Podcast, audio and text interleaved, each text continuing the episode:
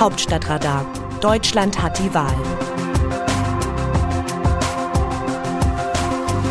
Es ist Samstag, der 29. Mai. Als Horst Köhler am 31. Mai 2010 völlig überraschend vom Amt des Bundespräsidenten zurücktrat, alarmierte mich meine Redaktion per Telefon. Ich war gerade auf dem Rückweg von einer Pressekonferenz und saß neben einem langjährigen und eigentlich unerschütterlichen FAZ-Kollegen in einem Berliner Linienbus. Köhlers zuvor recht schlicht angekündigtes Pressestatement hatte nicht im geringsten das Beben erahnen lassen, das es dann auslöste. Ich war so perplex, dass ich nur laut und ungläubig wiederholte. Unser Bundespräsident ist zurückgetreten. Ich schaute in beklommene Gesichter, spürte Ratlosigkeit und hörte Fragen nach dem Warum. Und den FAZ-Kollegen. Was?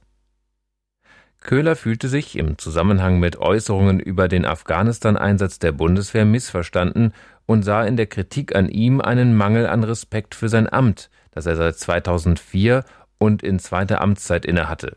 Deshalb sagte er mal eben Tschüss. Staatsoberhaupt Ade. Elf Jahre später, Freitag, 28. Mai 2021. Redaktionskonferenz am Morgen.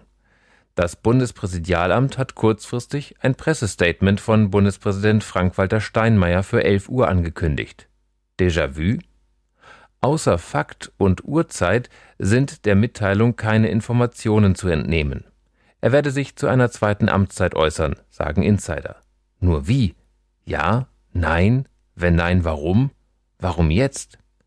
Die nächste Wahl in der Bundesversammlung ist erst im Februar nächsten Jahres. Gesundheitliche Gründe? Steinmeier hat seiner Frau Elke Büdenberger eine Niere gespendet. Oder gab es Ärger, den Journalistinnen und Journalisten wie bei Köhler als nicht so schwerwiegend empfanden? Oder will er doch etwas dazu sagen, dass die Bundesregierung den Völkermord der deutschen Kolonialmacht an den Herero und Nama in Namibia anerkennt? Schließlich heißt es, er werde bei einem Festakt im namibischen Parlament offiziell um Vergebung bitten, aber das hätte das Bundespräsidialamt ja auch erwähnen können. Nicht denkbar jedenfalls, dass Steinmeier, der politische Kopf, der einstige Vizekanzler, Außenminister, Kanzleramtschef und SPD-Bundestagsfraktionschef dieses nach Protokoll höchste Amt im Staate einfach hinschmeißt. Schon deshalb nicht, weil er seine ohnehin gebeutelte SPD vor der Bundestagswahl nicht zusätzlich schwächen würde. Um kurz nach elf die Auflösung in Schloss Bellevue. Der 65-Jährige ist gekommen, um zu bleiben. Jedenfalls, wenn man ihn lässt. Ich möchte mich für eine zweite Amtszeit als Bundespräsident zur Wahl stellen, sagt Steinmeier neun Monate vor der Bundesversammlung und vier Monate vor der Bundestagswahl und mehreren Landtagswahlen, deren Ausgang über die Zusammensetzung der Bundesversammlung entscheiden. Er wolle gern helfen, die Wunden zu heilen, die die Corona-Pandemie gerissen hat, betont er. Ein Bundespräsident gebe nicht die politische Richtung vor, könne aber Brücken bauen. Doch der Politiker in ihm ist in jedem Satz zu hören. Wir stehen vor wichtigen Wahlen, vor politischen Umbrüchen und vielen offenen Fragen. Oder mir ist bewusst, dass die politischen Parteien jetzt erst einmal eine andere Wahl vor Augen haben, die Bundestagswahl, und das ist gut und richtig so. Aber zugleich möchte ich, dass die Menschen wissen, wo ihr Bundespräsident steht. Steinmeier macht damit auf eine besondere Weise Frühwahlkampf für sich. Im politischen Berlin wird gern über Ämter spekuliert, auch über Steinmeiers. Etwa so, es ist Zeit für eine Frau oder für jemanden von den Grünen. Steinmeier erklärt auch demütig, ich weiß, dass ich nicht von vornherein auf eine Mehrheit in der Bundesversammlung bauen kann. Aber sein nun offen geäußerter Wunsch nach einer zweiten Amtszeit zeigt sein Machtbewusstsein. Wie hat er so selbstbewusst gesagt? Er möchte, dass die Menschen wissen, wo ihr Bundespräsident steht. Ihr Bundespräsident. Als gehörten sie selbstverständlich zusammen, Steinmeier und die Bevölkerung.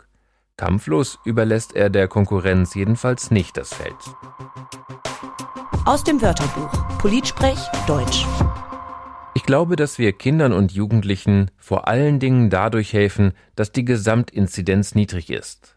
Angela Merkel, Bundeskanzlerin.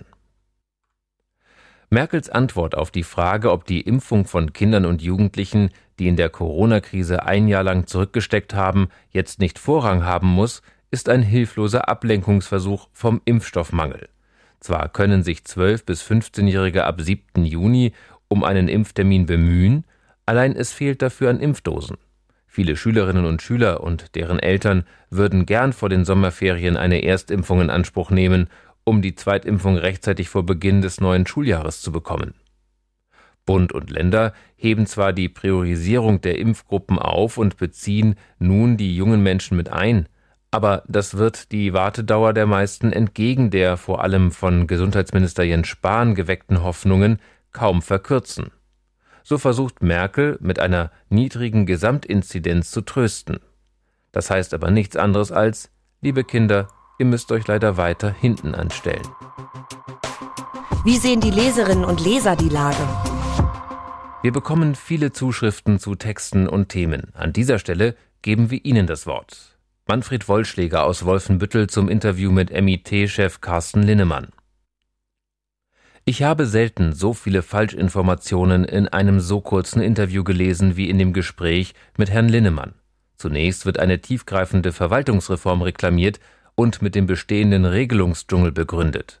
Es ist richtig, dass die Verwaltung unter der enormen Regelungsdichte leidet, diese ist aber ein Werk der Parlamente, der Politik. Beim Ruf nach einer Vereinfachung der Gesetze müsste Herr Linnemann sich also an die eigene Nase fassen. Die in dem Interview befürchtete Entwicklung in manchen Behörden zu Anti-Bürgerämtern liegt eher daran, dass die Leitungsfunktionen nicht adäquat besetzt werden. Die Direktwahl der Bürgermeister und Landräte hat bereits häufiger dazu geführt, dass Volkstribunen den Chefsessel bekommen haben, denen jedoch die erforderliche Fachkompetenz fehlt. Gerade als Vorsitzender der Mittelstandsvereinigung müsste Herrn Linnemann daran gelegen sein, dass seine Klienten rechtssichere Baugenehmigungen erhalten. Die gibt es aber nicht in einer Schnellvergabe. Dazu ist schon ein im gewissen Sinn geordnetes Verfahren erforderlich. Peter Reuter aus Köln zum selben Thema. Als ich diesen Bericht gelesen habe, ist mir fast die Luft weggeblieben. Alles, was Herr Linnemann sagt, ist richtig, aber wer ist für dieses unwürdige, nutzlose und dumme Verhalten verantwortlich? Wer hat denn die letzten 15 Jahre regiert? Das kann aber nicht die CDU gewesen sein, oder? Ich bin jetzt im Ruhestand, habe viele Jahre als Führungskraft gearbeitet und mich nicht nur über die genannten negativen Beispiele geärgert, sie haben uns auch massiv behindert. Herr Linnemann spricht von Bürokratieabbau. Die Politiker wissen doch gar nicht, was das ist. Hätten die Unternehmen genauso gearbeitet wie die Beamten und Bürokraten, wäre Deutschland pleite. Fast alle in diesen politischen Kreisen versuchen ihren Posten zu verteidigen und nicht unangenehm aufzufallen. Was uns in der Politik fehlt, sind Führungskräfte aus Wirtschaft, Kultur, Finanzen, Gesundheit, Technik und so weiter. Was wir haben, sind Politiker, die nicht die Fähigkeit haben, Dinge, so wie von Herrn Linnemann beschrieben, anzupacken. Deshalb fallen uns die Brücken zusammen, die Pflegeheime werden zu gefürchteten Einrichtungen und die Politik verwaltet sich munter weiter. Das wirkliche Schlimme aus dieser Entwicklung ist, dass radikale Parteien stärker werden, und das sollte unbedingt vermieden werden. Sabine Löbel aus Langenhagen zum Impfgipfel. Herr Weil kritisiert die STIKO, will aber das Ergebnis dieser abwarten, obwohl diese bereits andeutete, keine Empfehlung für diese Altersgruppe zu erteilen. Viele Kinderärzte raten ebenfalls von einer Impfung der 12- bis 15-Jährigen ab. Auch hier wird mal wieder alt gegen jung ausgespielt.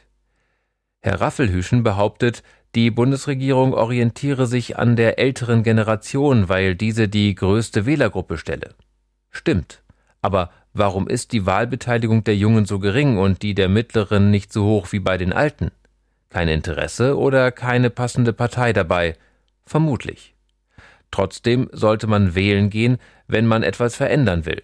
Warum ist noch nicht damit begonnen worden, die Schulen mit Lüftungsanlagen mit HEPA-Filtern auszustatten? Corona wird bleiben und gegen Grippeviren helfen diese Anlagen auch. Und auch an Grippe sterben jedes Jahr mehrere tausend Menschen. Da werden lieber Konzerne wie TUI oder Erbenco, Signa Holding unterstützt, die im Vorjahr dicke, fette Gewinne eingefahren haben. Sind da auch wieder die Alten schuld?